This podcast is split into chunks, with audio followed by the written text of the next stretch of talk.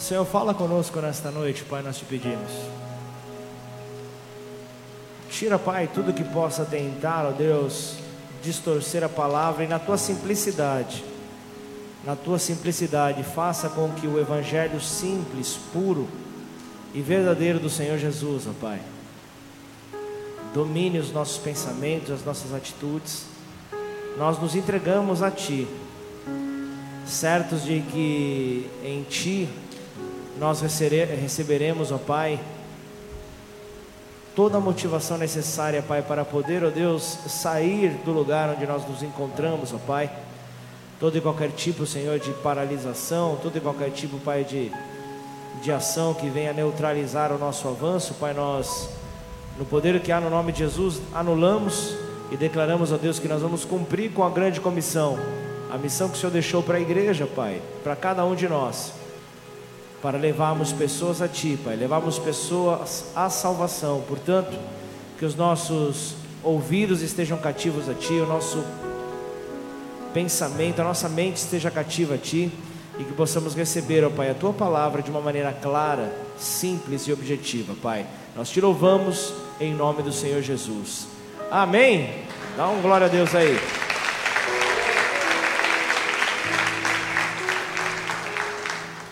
Glória a Deus, vamos apresentar a chamada do Senhor Jesus, o maior comunicador de todos os tempos.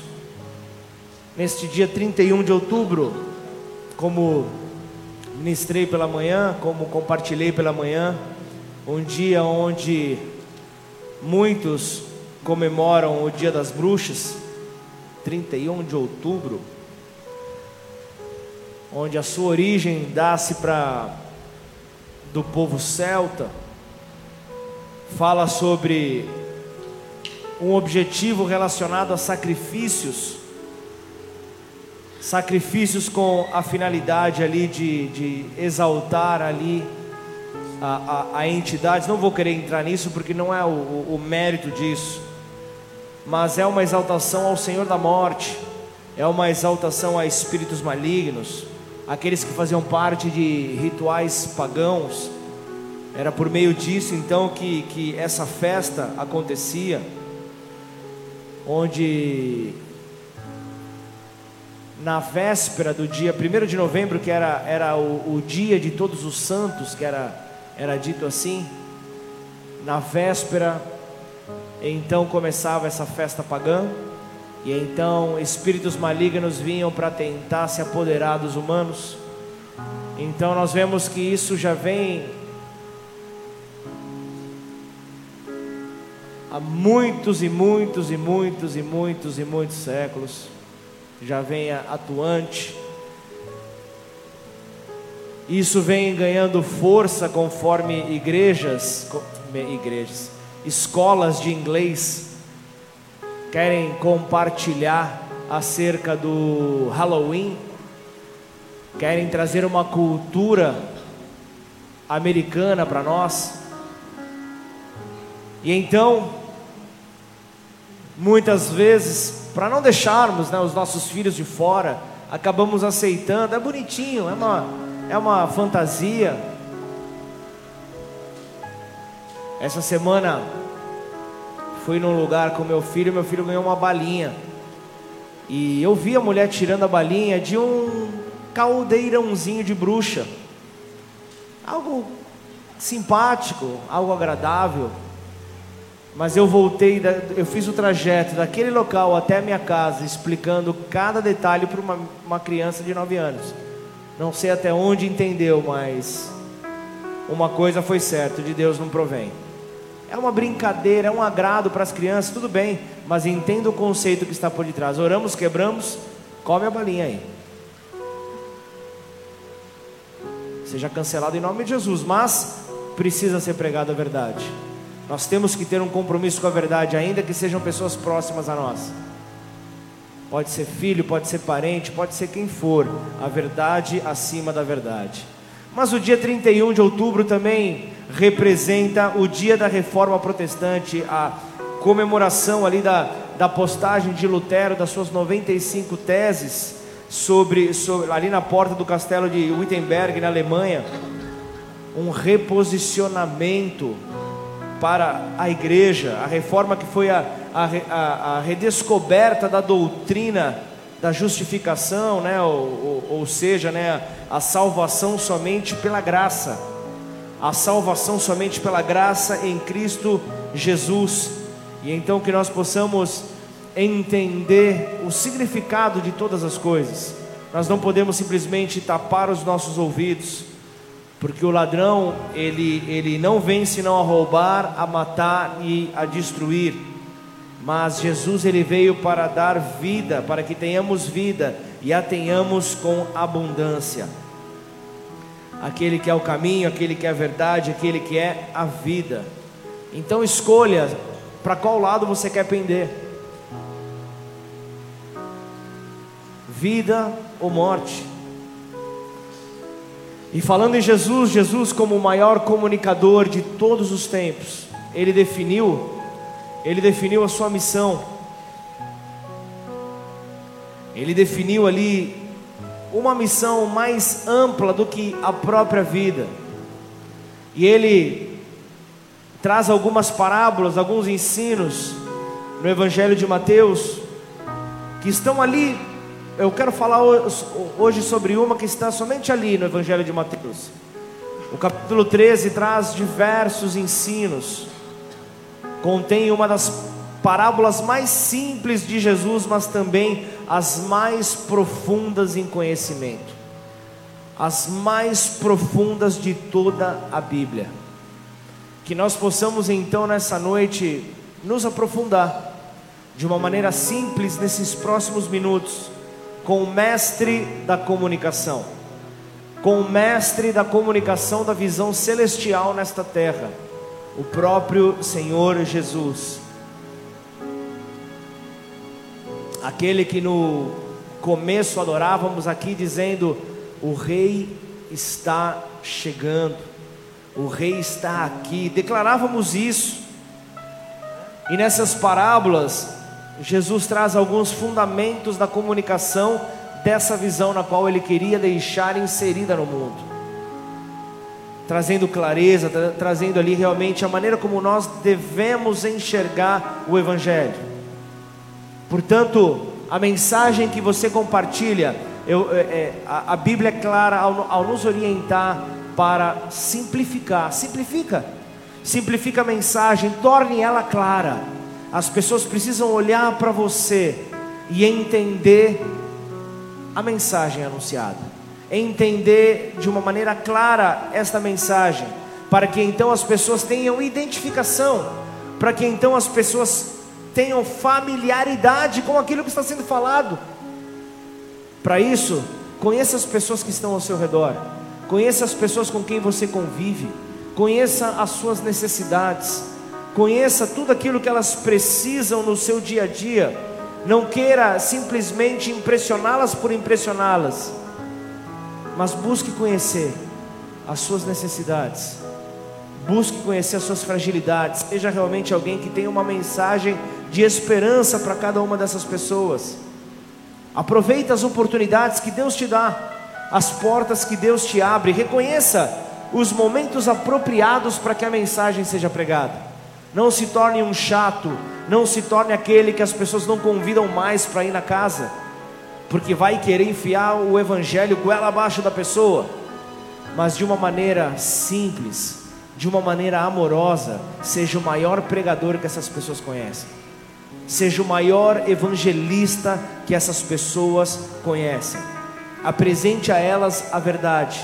Apresente a elas a verdade. Garanta que a sua conduta ofereça credibilidade às suas palavras. Quando as suas palavras forem liberadas, quando você declarar as palavras de esperança, de vida, que as pessoas possam realmente se apoiar e entender o que vem dela, o que vem dele, são palavras de vida, são palavras certeiras, são palavras que nós devemos confiar. Portanto, apresente a verdade, não negue a verdade, seja aquele portador da resposta que as pessoas precisam. Seja aquele portador da resposta para realmente levar mudança à vida das pessoas. Seja aquele que realmente fará com que, ao ouvirem a verdade, possam entender, possam ter este entendimento, então emitir uma resposta apropriada. Uma resposta que fará então toda a diferença. Essa resposta vem por meio da simplicidade de uma mensagem anunciada, por meio de uma mensagem de poder, por meio de uma mensagem que é poderosa nela mesma para fazer infinitamente mais daquilo que pensamos ou imaginamos. Segundo o poder que opera nele, aquele que é a própria verdade. Portanto, abra a tua Bíblia em Mateus 13, versículo 44.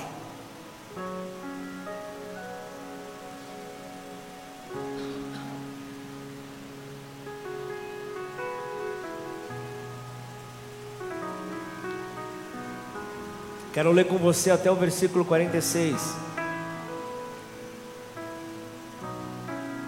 Acompanhe aí no telão se você não conseguiu abrir, não conseguiu encontrar, ou de repente está sem a Bíblia.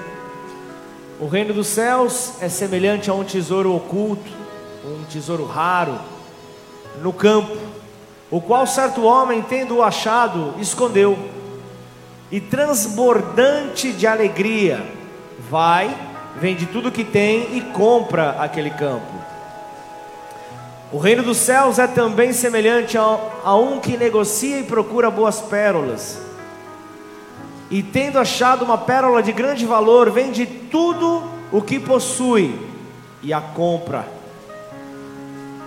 Esse é o texto então que vai amparar aquilo que nós iremos hoje receber aquilo que será então instrumento de mudança sobre as nossas vidas. E eu quero te apresentar então aqui as parábolas do tesouro escondido e da pérola de grande valor. Parábolas que revelam a alegria de quem teve o privilégio de adquiri-los, comprando por um alto e bom preço. Jesus ele já havia deixado claro nas suas parábolas anteriores que o campo é o mundo em que nós vivemos.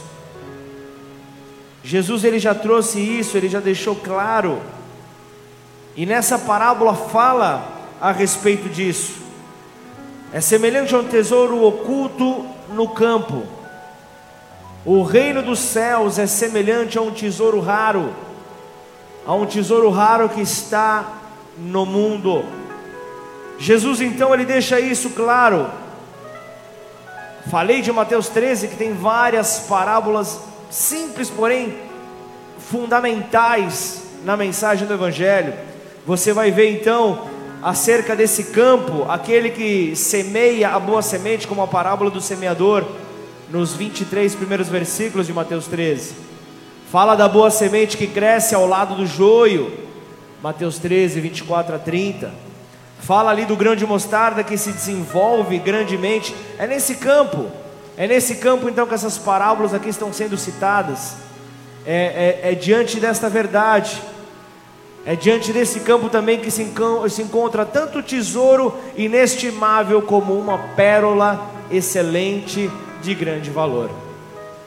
É aqui que Jesus então está posicionando as peças dessas parábolas. É aqui então que Jesus está colocando diante de nós esses princípios que vêm para trazer uma transformação no nosso interior, de dentro para fora. Então, assim como a grande colheita trouxe uma grande alegria ao cultivador, trouxe uma grande esperança. Da mesma forma, o tesouro no campo foi o um motivo de grande alegria e de exultação para quem o encontrou. Foi motivo de grande alegria para quem realmente teve essa oportunidade. Então, são duas parábolas que estão ligadas. São duas parábolas que estão ligadas, então eu quero focar apenas na parábola do tesouro escondido. Tesouro que foi escondido no campo. O campo que simboliza o mundo, e se olharmos para o mundo, como vimos no testemunho da nossa da nossa irmã hoje, um tesouro que vem fazer ali, que está escondido no mundo, que vem fazer a diferença no mundo em que nós vivemos. Um tesouro que vem realmente para marcar ali uma extensão dos céus, onde cada um é colocado. Quero trazer uma amplitude para esta mensagem. Quero falar para aqueles que Isaías 53 fala, aqueles que estavam escondidos, muitos desgarrados, como ovelhas sem pastor e reputados como sem valor algum aos olhos do mundo. Isaías 53, no versículo 6, fala isso: desprezados, muitos rejeitados e nós podemos ter nele então a esperança de dias melhores, porque o doce olhar divino nos encontrou, o doce olhar divino nos resgatou do reino das, das trevas e nos transportou para o, o reino do seu amado Filho. Fomos transportados, fomos tirados então das trevas para sermos luz nessa terra para sermos luz nesta terra. Foi para isso que o Senhor nos chamou. Para Ele nós somos encontrados como preciosos demais, ao ponto de, ao ponto de sermos comparados com um grande tesouro. Sim, você vai poder me dizer, mas há vertentes que falam desse tesouro, falam de Cristo. Claro, tudo, tudo na Bíblia nos leva a uma compreensão de Cristo. Mas eu quero trazer aqui a esperança para aquele que um dia foi encontrado. E eu olho aqui para vários tesouros que foram encontrados pelo Senhor, vários tesouros que foram separados, vários tesouros que foram realmente colocados em um novo patamar. Saíram de um reino de trevas e foram colocados num reino de luz. Assim, nós devemos então enxergar então, glória a Deus, porque você é, é de um valor inestimável para Deus. Deus não mediu nenhum tipo de esforço para pagar o preço que Ele precisava pagar por você. E diante dessa mensagem simples e pura, que não pode faltar sobre a vida de nenhum cristão nesta terra, mas muitas vezes nós esquecemos, nós esquecemos do nosso Senhor simples, nós esquecemos da simplicidade da Sua mensagem, queremos nos aprofundar, isso é bênção, temos que nos aprofundar, mas muitas vezes usamos esse aprofundamento como arma para bater no outro. Sabe a, a, a grande perda de tempo que eu vejo? Pessoas, teólogos se degladiando para ver quem tem mais teologia. Aí você vê, você passa numa rua, numa igreja de bairro com 10 pessoas na igreja, e se você entra é capaz de você cair arrebatado. Deus faz da maneira dele. Ele não precisa da autorização de ninguém para manifestar que ele é Deus nesta terra. Ele não precisa. O reino animal tem ali uma, uma, uma grande verdade: o rei da selva, o rei da floresta. O leão, ele não precisa passar tempo, gastar tempo provando que ele é leão. Ele simplesmente é. Ele simplesmente exerce o seu reinado pela natureza que ele tem, pela natureza que lhe deram. Portanto, você que foi encontrado aí pelo Senhor, vive então esta identidade que o Senhor tem para nós. Quero falar sobre o tesouro achado, escondido novamente por um tempo.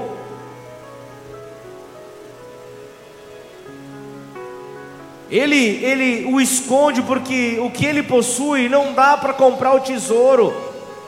Até porque existem coisas que, que não têm preço, tem coisas que possuem valor o tesouro escondido no campo. Pare para pensar. O recurso que esse homem tem, ele compra um campo cujo tesouro que está nele é mais valioso do que o próprio campo.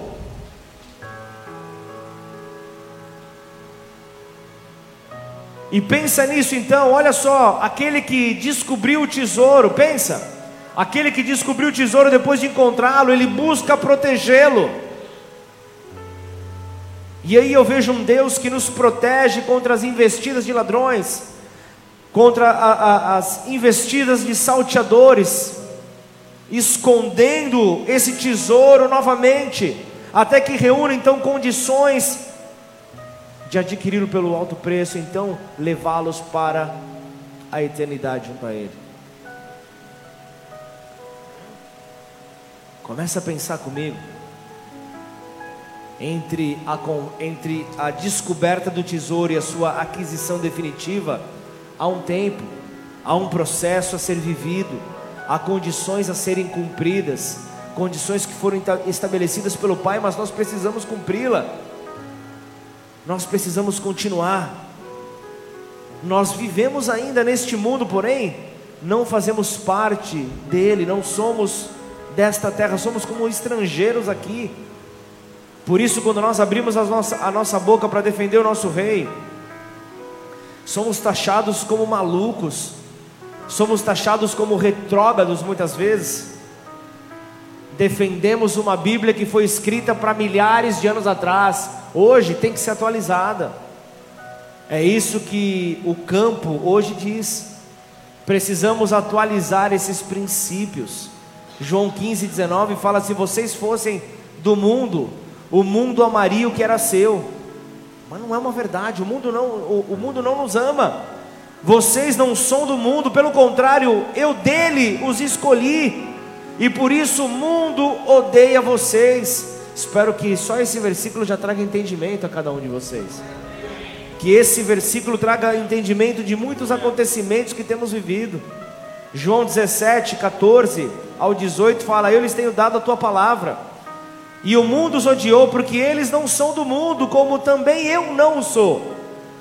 Não peço que vocês, não peço que os tires do mundo, mas que os guardes do mal. Eles não são do mundo, como também eu não o sou. Santifica-os na verdade. A tua palavra é a verdade, assim como tu me enviastes ao mundo também eu os enviei ao mundo. Nós estamos enviados no campo. Nós estamos enviados para fazer essa transformação, essa diferença. Só que a nossa permanência por aqui é por um tempo. Nós somos temporários aqui. Existe um tempo certo para permanecermos aqui, para anunciar a verdade, para anunciar o Evangelho aos nossos amigos, aos nossos familiares, aos nossos colaboradores, aos nossos colegas aqueles que passam no nosso caminho, contando aquilo que Jesus fez para nós, e não por algo aparentemente distante, difícil de ser alcançado. Se você falasse no começo da minha caminhada que eu teria que ter uma vida santa, eu jamais estaria seguindo a Jesus. Mas eu recebi eu recebi o discipulado de uma pessoa que me amou de tal maneira, assim como Jesus me amou de tal maneira, que simplesmente disse: Venha e conheça a esse Senhor, conheça a verdade que Ele tem para te oferecer e para mudar você dia a dia. Não queira conhecer o livro agora, instantaneamente, mas pouco a pouco e eu falei, tudo bem, quando eu acabar de ler esse livro todo, quando eu acabar de ler a Bíblia, leia de novo, ele disse. Mas eu já vou saber, eu já vou saber o conteúdo dela. Ele falou, você nunca vai conhecer o conteúdo por completo. E aquilo mexeu comigo. Ele falou, será que ele está duvidando da minha capacidade intelectual? Eu cheguei a pensar isso, eu falei, será que ele está devendo da minha capacidade de assimilar tudo o que está nesse livro? Será que é isso que ele está dizendo de mim? E aí ele continuou. A palavra do Senhor ela se renova. Você vai ler lá hoje, amanhã você vai ler de novo. Deus já vai falar contigo em outra área. Eu falei, mas como assim? Esse é o Deus vivo que você entregou a sua vida. Esse é o Deus que você escolheu servir. Por isso, a palavra que foi liberada para mim, que eu quero entregar como tema da mensagem desta noite é: comprometido com a verdade. Que você possa estar comprometido com a verdade. Jesus é a verdade. Jesus é aquele que faz você entender como viver as adversidades que o mundo vem oferecendo para nós. Nós precisamos então compreender para nos tornarmos então filhos maduros. Para quê? Para orientar outros filhos a se tornarem maduros também. Vocês percebem que essa roda não para de girar? Essa roda continua girando sempre. Essa roda continua girando sempre para que sempre novos filhos maduros venham a ser levantados. Esse trabalho não tem fim, esse trabalho até o Senhor Jesus voltar. Esse trabalho é, não, não vai ter férias. Esse trabalho ele é contínuo. Ah, mas é tão difícil. Mas tem uma gloriosa promessa que é o nosso combustível. João 16, 33. Falei dessas coisas para que em mim, olha Jesus falando, para que em mim vocês tenham paz. Novamente eu me lembro de um, de, de um Senhor que nos orientou para o ano de 2021. Este é um ano de paz. Como, pastor, eu passei tanta coisa nesse ano. Você continua de pé? Então, foi a paz que te manteve de pé. Você tirou ensinamentos de cada situação que você vivenciou. É essa paz que, que tem te dado então esse entendimento. No mundo vocês passarão por aflições, mas tenham coragem Jesus nos entrega aqui.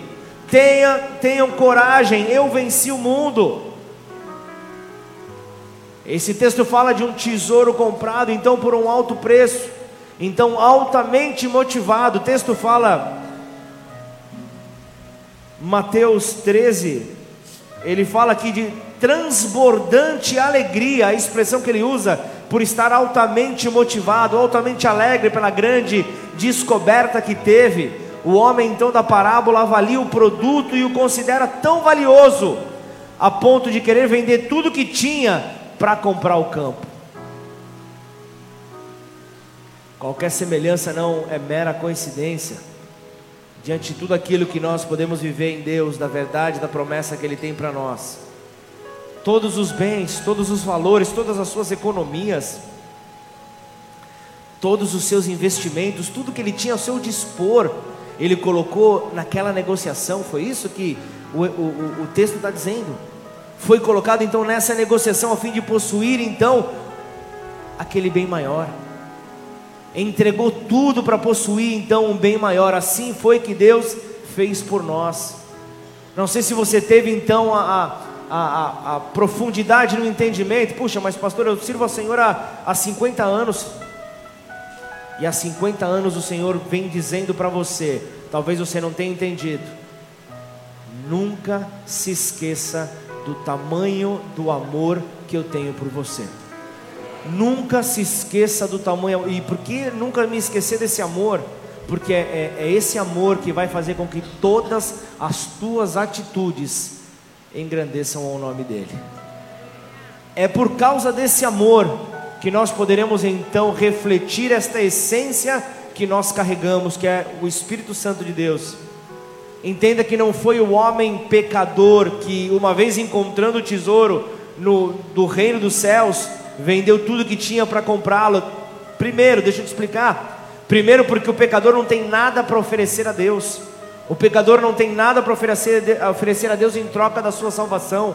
O pecador não consegue fazer isso porque até porque o reino de Deus, ele não se compra. O reino de Deus não tem um preço. O reino de Deus, ele é um presente divino oferecido pela graça que há no Senhor. Essa porção do céu que ele distribui sobre cada um de nós. Essa pequena porção que ele coloca. E o texto fala então desse tesouro. O texto fala de algo raro. O texto fala de algo de valor. O texto fala de algo que não tem preço. Então isso já me faz pensar que coisas de valor não se encontram no âmbito superficial da vida. Coisas de valor elas não se encontram nesse âmbito da superficialidade da vida. Então, se você quiser redescobrir o reino, se você quiser redescobrir, ter mais entendimento acerca do reino, é preciso cavar mais a fundo, é preciso ir mais além. Porém, para Deus resgatar o homem do seu pecado, Teve sim um alto preço a pagar, alguém já pagou esse preço. Alguém já pagou esse preço e foi um alto preço. Ele precisou abrir mão do seu bem maior. Ele precisou abrir mão do seu bem mais precioso, o seu próprio filho. Você acha que isso é grande ou não? Seja um pai, seja uma mãe, você vai saber do que eu estou falando. Eu me lembro que quando eu segurei a minha filha, a primeira filha, no meu colo, ali na, na, na sala da, da maternidade, na sala de cirurgia, eu me lembro que eu olhei e falei: Senhor, muito obrigado, porque o Senhor já pagou o preço. Porque se o mundo dependesse de mim, o mundo estaria acabado. O mundo nesse instante teria acabado a partir do momento em que você tem a proporção de 0,0000000 infinitamente, vírgula 1 do amor de Deus sobre você. Ao ponto de se entregar. Ele não, ele não foi capturado, ele se entregou. Jesus ele se entregou. E o, e, e o versículo talvez mais conhecido do planeta Terra, põe no, no telão por favor, João 3,16. A condicional da resposta do amor de Deus a esta terra. Evangelho de João 3, versículo 16, onde mostra o alto preço pago pelo Pai. Mas para o filho também teve um alto preço. O filho também teve que pagar, é, é, teve esse custo sobre ele. Ele abriu mão da sua condição divina. E o texto aqui nos diz: Deus, ele amou o mundo, ele amou o campo de uma maneira tão grande. Aqui a comparação fala de tal maneira para mostrar a grandeza, porque ele tinha algo extremamente grande, que é o seu filho. E ele diz aqui, ó, o, o amor de Deus foi tão grande que ele não poupou a sua maior riqueza. Para você entender, tem irmão que compra carro novo e, e não dá carona. Isso não acontece com você, né, Pedrão? Precisar te levar para Cravinho, você leva, né? Glória a Deus. Se você mora em Cravinhos, procura o Pedro aqui, tá? Fica tranquilo. Mas é, normalmente nós temos dificuldades de compartilhar aquilo que é nosso. Só que o nosso Deus nos amou tanto que ele, ele não se limitou à limitação humana, desculpa a redundância, ele não se limitou à nossa essência, até porque não tem como um Deus que é grande se limitar, se colocar sobre o nosso nível.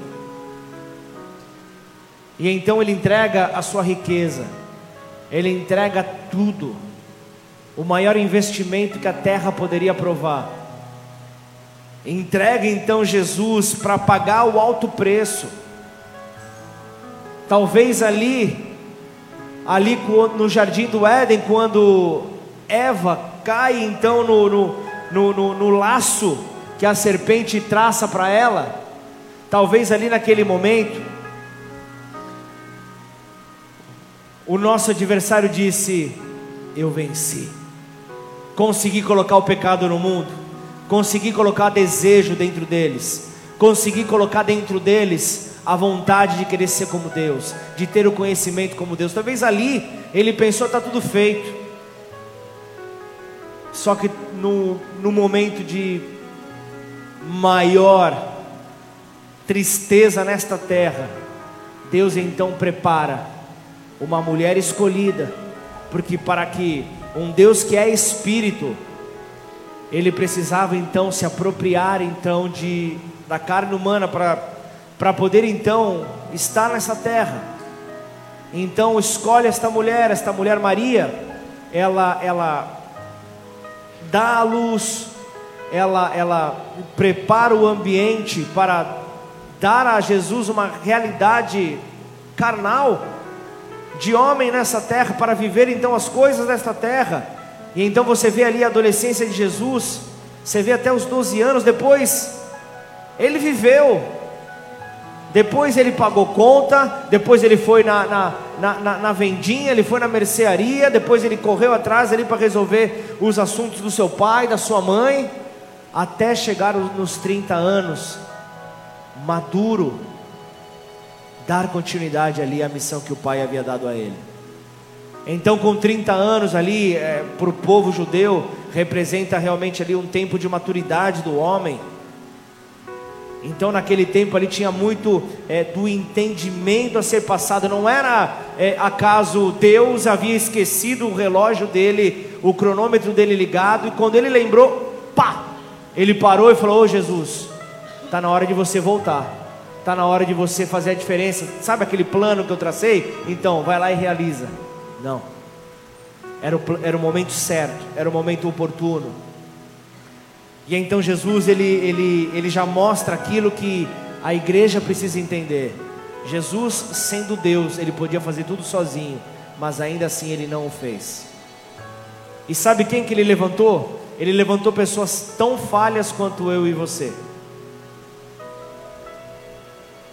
Jesus ele levantou pessoas que careciam da glória dele, como eu, como você. Pessoas falhas, pessoas que teriam sim dificuldade em crer em muitas coisas que veriam, muitas coisas que ouviriam, mas ainda assim ele se fez real. Ele levantou então uma equipe, mostrando que o poder da, da, da unidade era necessária para que então a obra de Deus acontecesse nessa terra. E então Jesus passa o tempo de discipulado no seu ministério terreno, três anos e meio, ensinando aos seus discípulos algo que até hoje nós vivemos o resultado. Estamos, inclusive, falando acerca disso, algo que foi pregado há dois mil anos atrás. E Ele nos colocou aqui, tirou o peso da condenação, deixou claro: vocês são como estrangeiros neste mundo, vocês estão apenas para levar mais pessoas para a eternidade. Mas põe ele de volta, João 3, 16. Talvez aqui entre o bug Talvez aqui entre o choque. Deus ele amou o mundo de uma maneira enorme. É isso que o texto fala aqui para nós. Está falando da extensividade do plano dele. Qual era a extensão do plano dele? Ele amou ao mundo. Ele não amou um grupo de pessoas. Ele não amou é, a, a, apenas um povo. Ele amou o mundo foi para todos, a extensão é para todos, mas e a aplicação? E a aplicação desse amor? Ele deu seu filho unigênito, aqui vem então a condicional: tem que crer, tem que crer, e quem crê obedece, quem crê segue, quem crê responde de acordo com aquilo que ele, que ele, que ele direciona. Então, o reino dos céus não será aplicado por todos. É isso que ele está dizendo. Vai ter joio no meio do trigo, vai. E depois, olha, a parábola do joio fala justamente: é até bom que, que o joio cresça no meio, para que ao crescer seja realmente eh, facilmente separado do trigo, daqueles que darão o verdadeiro, o verdadeiro fruto. E o curioso é que histórias daqueles que cultivam cultivam joio ali, presenciam joio ali na criação do, do trigo, eles dizem que a, a, raiz do joio ela é, ela é menor, ela é limitada, e para buscar querer ficar em pé, ela se entrelaça com a raiz do, do trigo. Isso é o que acontece em todo lugar. Pessoas com raízes superficiais, pequenas, vão querer seguir o teu sucesso, vão querer estar ali sugando de você a tua energia, porque é limitado da parte deles. E então, no tempo certo da colheita, o joio, por ter se, se escorado na raiz do trigo, o joio fica de pé. Fala de uma posição ali na hora da colheita que tem que ver ali realmente a gratidão, a reverência, a adoração. Nessa hora, o joio fica de pé, fica firme, fica, fica altivo, enquanto que o trigo ele está então prostrado. É assim que eu e você devemos então entender a maneira na qual nós devemos nos portar. Então, para concluir, lembre-se disso quando você tiver a impressão de que esse mundo vai te engolir. Quando você achar que você não tem mais forças para continuar, que as pressões deste mundo vão te esmagar, as angústias desta vida vão acabar com você. Saiba você que o teu Salvador, ele já destronou o príncipe deste mundo. O teu Salvador já destronou o príncipe deste mundo, ele já venceu este mundo. Vai com ele, segue com ele. Você também vencerá pela tua experiência diária. É a tua experiência diária que fará então com que você seja a igreja do Senhor, a noiva do Senhor nesta terra. E a igreja do Senhor ela é composta de pessoas que foram tiradas deste mundo e lavadas pelo seu precioso sangue. Lavadas pelo seu precioso sangue. Então a igreja que permanecer na terra, a igreja que permanecer na terra até cumprir com o seu propósito glorioso de servir a Deus e de pregar aos homens, buscando a salvação de todos, buscando a salvação de todos, para os quais Cristo também morreu. Tem coisas que é Deus quem faz, mas tem coisas que é o homem. A resposta em fé cabe a mim, cabe a você dar. É o homem que vai dar ou não a devida resposta. Somos nós então que temos que mostrar, e, e, e, a igreja, ela foi, com, ela foi comprada por um alto e bom preço, que foi o sangue de Jesus. Hoje, ao sentarmos à mesa com o Senhor, nós vamos ali em memória a esse sacrifício, nós vamos dizer: Senhor, valeu a pena. Estamos aqui até o teu retorno, dizendo: o preço do resgate, do, do, do, do sequestro do nosso adversário sobre nós foi alto, mas o Senhor não poupou nada para nos ver livres. Então alegre-se pelo fato de saber que você foi encontrado por Deus e que para Ele você possui um altíssimo valor. Saiba você que você não é olhado como um resto, você não é o fim de feira para o Senhor, você é realmente o alto e bom valor, o altíssimo valor. Então lute contra toda e qualquer possível tendência a uma baixa autoestima e comece então a se enxergar como Deus te vê. Comece a se enxergar como Deus te enxerga. Então valoriza, valoriza também o fato de você ter sido comprado por Ele, não se permitindo vender novamente as paixões deste mundo. O mundo vem buscando nos comprar a todo e qualquer tipo de custo, e cada dia é pior, cada dia é mais sujo, cada dia é mais agressivo a forma como as paixões desse mundo se revelam, como as paixões desse mundo tentam sujar as vestes da noiva. Só que antes, posicionado no Senhor, permaneça firme, saiba do seu chamado. Você se lembra do profeta Ezequiel? Ezequiel 2 fala sobre o chamado dele. O chamado dele fala que, em Ezequiel 2, fala que ele se coloca de pé. E por se colocar de pé, ou seja, ele se posiciona. Ele se posiciona diante das fraquezas, ele se posiciona diante de pessoas rebeldes que estavam próximas a ele, e porque ele se posicionou, o Espírito entrou nele o Espírito entrou nele e então lhe mostrou como ele deveria fazer. O Espírito falou com ele, e porque o Espírito falou com ele, ele então se colocou de pé diante de todas as situações. Então, igreja, diante do teu posicionamento, o Espírito de Deus vai te direcionar cada passo que você tiver que dar. Cada passo que você tiver que dar não serão as vozes exteriores que vão dominar o teu direcionamento, mas é a voz do Altíssimo, é a voz do alto que vai mostrar: vá por esse caminho, vá por aquele caminho, pare, assim como foi com Paulo, assim como foi com o apóstolo Paulo em Atos 16. Atos 16 ele estava indo ali para querer ali na, na região da Galácia pregar o evangelho, pregar as boas novas, mas o Espírito o impediu. O Espírito o impediu de pregar a palavra, porque ele tinha algo a mais. Mas e se Paulo batesse o pé e falasse: Não, eu estou fazendo algo que é bom, eu estou fazendo algo que é bom, mas nem tudo que é bom é de Deus, nem tudo que é bom é o propósito de Deus para aquele momento. E sabe o que aconteceu? Naquele momento, naquele momento, Paulo, então comprometido com a verdade, ele obedece o não que ele recebeu. Você quer conhecer uma pessoa? Fala não a ela. É só você falar não. Talvez o relacionamento, por meio dos aplausos, você vai ter tudo da pessoa. Fala não para ela. Paulo ouviu esse não. E o que Paulo fez? Ele foi descansar. Ele foi dormir. Ele descansou no Senhor. E, e quando ele descansou no Senhor, Atos 16, do, do 6 em diante, fala: ele teve um sonho. E nesse sonho o moço, ele olha e como que sinaliza para Paulo e fala: Paulo, olha para nós aqui na Macedônia. E ele estava na Ásia, na região da Ásia.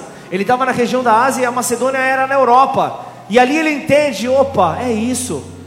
Deus não me queria nessa hora, neste momento, compartilhando a palavra aqui. E então eu preciso ir para a Macedônia. Tem coisa a fazer lá. E ele vai, ele vai então para a região da Europa. E ele, ele se depara com Lídia. Lídia acaba então ouvindo o evangelho e se convertendo. Ele se depara com uma mulher endemoniada. Essa mulher endemoniada então tem o, o, espírito imundo que estava sobre ela, o espírito maligno repreendido. Ela se vê livre, liberta e é um testemunho para a glória de Deus. Por causa do sim de Paulo, em obediência ao não de Deus, a igreja de Filipos veio a nascer. Você está entendendo que haverão nãos que se transformarão em bênçãos sobre a tua vida? Haverão nãos de Deus que realmente virão para mostrar, se você permanecer então comprometido com a verdade, o poder e os benefícios da verdade vão refletir por meio de cada atitude que você tiver. Curva sua cabeça, feche seus olhos.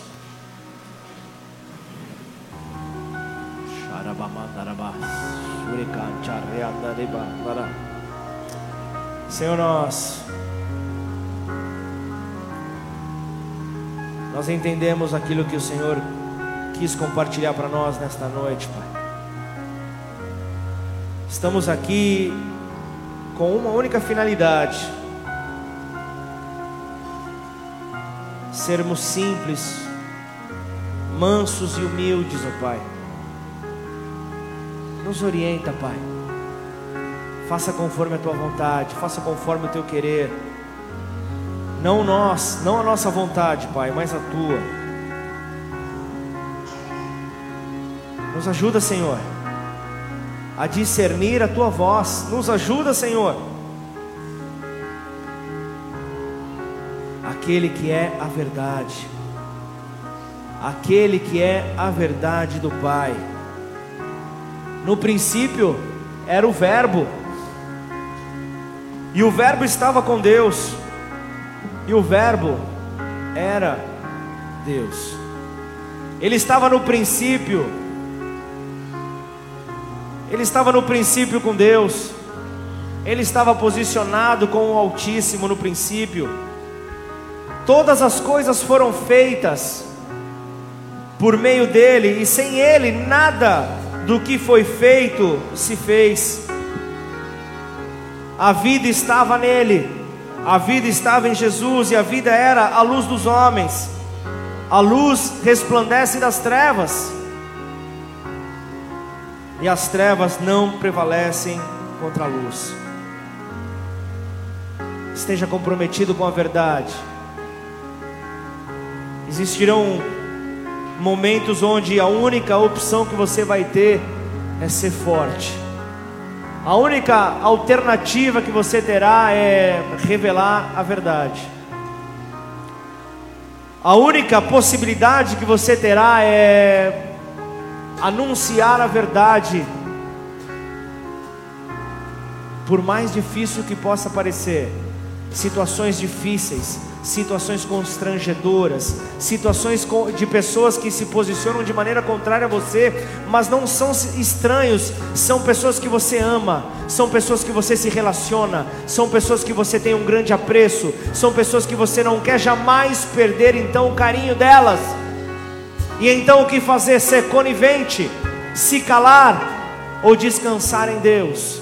descansar em Deus, refletindo a luz do Cordeiro, a luz do Cordeiro Santo, a luz da verdade, comprometida então com a verdade.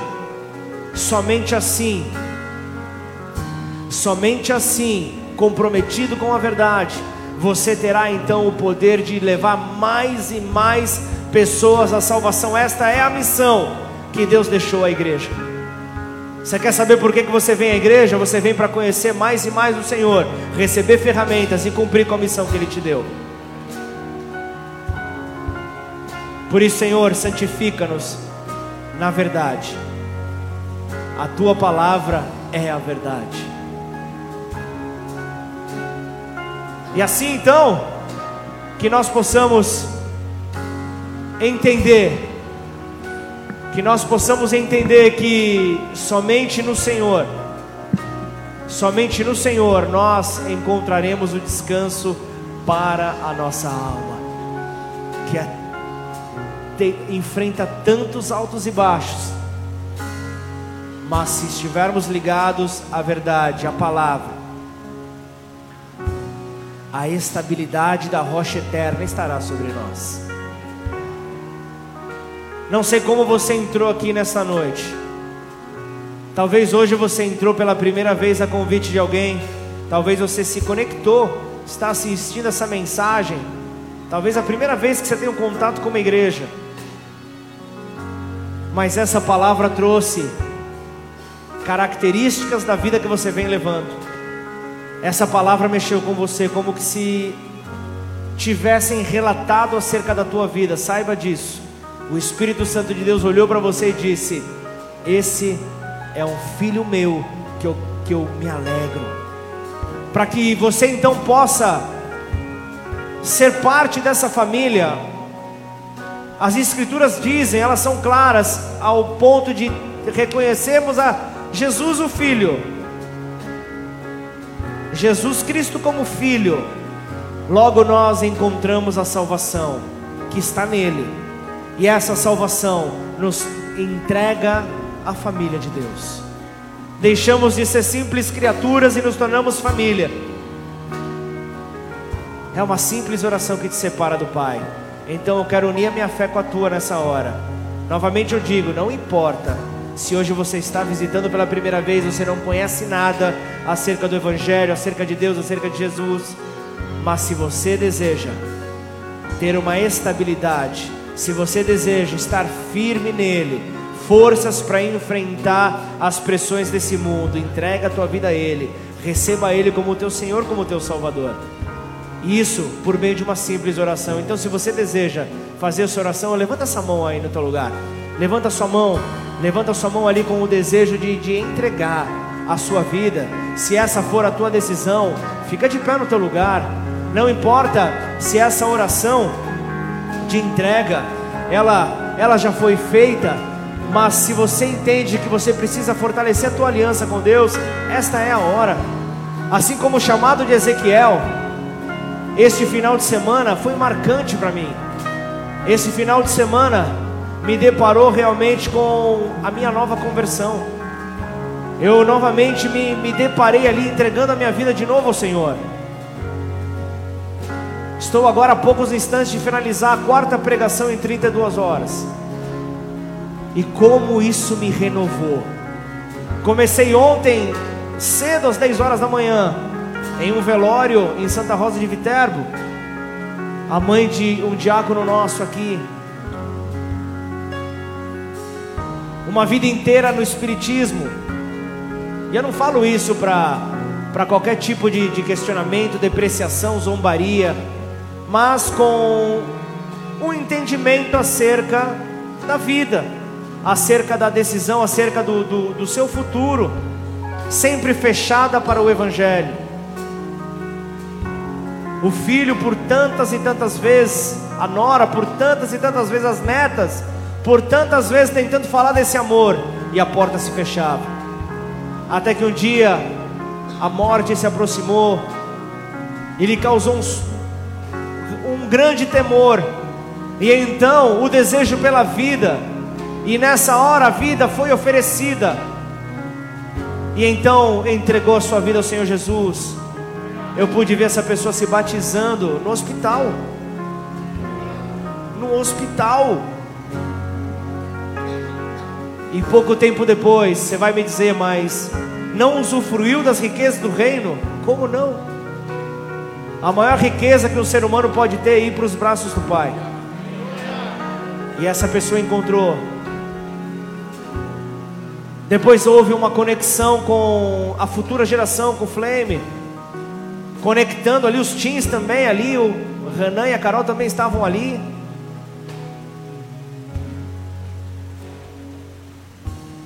Isso no meio da madrugada. Três horas da manhã, então, colocando depois indo para casa, colocando a mensagem, a, a mensagem de hoje no esboço, acordando renovado para o Senhor, compartilhando a palavra na manhã e compartilhando a palavra agora. E sabe o que é o melhor? Não vai parar por aqui amanhã. Tem inúmeras visitas para entregar ceia para pessoas que não conseguiram estar aqui presentes pessoas que não conseguiram, por qualquer tipo de fragilidade, debilidade, doença, não conseguiram estar aqui. A igreja vai até elas, e esse é o nosso papel. Vamos descansar na glória, vamos descansar na glória, porque no Senhor nós somos renovados. Quando nós não fazemos a obra na força da nossa mão, quando é o Senhor quem edifica a casa, nós não trabalhamos em vão somos renovados de glória em glória, de vitória em vitória, porque o nosso compromisso não é com aquilo que as pessoas podem enxergar, até porque eu não tirei selfie nenhuma, até porque o que eu fiz ali foi para que o nome do Senhor fosse engrandecido e assim cada um de nós precisa se, se, se, portar nessa terra. Que o Senhor nos leve então a viver a pureza desse Evangelho por meio do compromisso com a verdade. E se você está nessa condição, fala, eu quero viver isso. Você que ficou de pé, você que decidiu fazer essa oração, repete comigo, declara: Pai, eu te peço perdão. Eu te peço perdão pela minha vida, pela minha vida por toda vez, por todas as vezes que as minhas atitudes, que as minhas atitudes me fizeram, me fizeram calar a sua voz, calar a sua voz para o meu entendimento para o meu entendimento. E assim, Senhor, e assim, Senhor, em arrependimento, em arrependimento, eu me entrego a Ti, eu me entrego a e ti, te recebo, e te recebo, o Filho de Deus, Filho de Deus, Jesus, Jesus, como meu único, como meu e, único suficiente, e suficiente Senhor, e Salvador, Senhor e Salvador, aquele que morreu e ressuscitou, morreu e pela, minha ressuscitou pela minha liberdade, e hoje está vivo, e hoje está vivo, à espera, à espera da palavra ser multiplicada, da palavra ser multiplicada por toda a terra, toda a para terra, que Ele possa vir buscar, vir, a sua igreja, buscar, a sua igreja, para viver toda a eternidade para viver toda a eternidade junto a ela. junto a Em ela. nome de Jesus. Em nome de Jesus. Pai, em nome de Jesus, eu quero orar por cada vida que nesta noite se entregou ao Senhor pela primeira vez, renovou a sua aliança,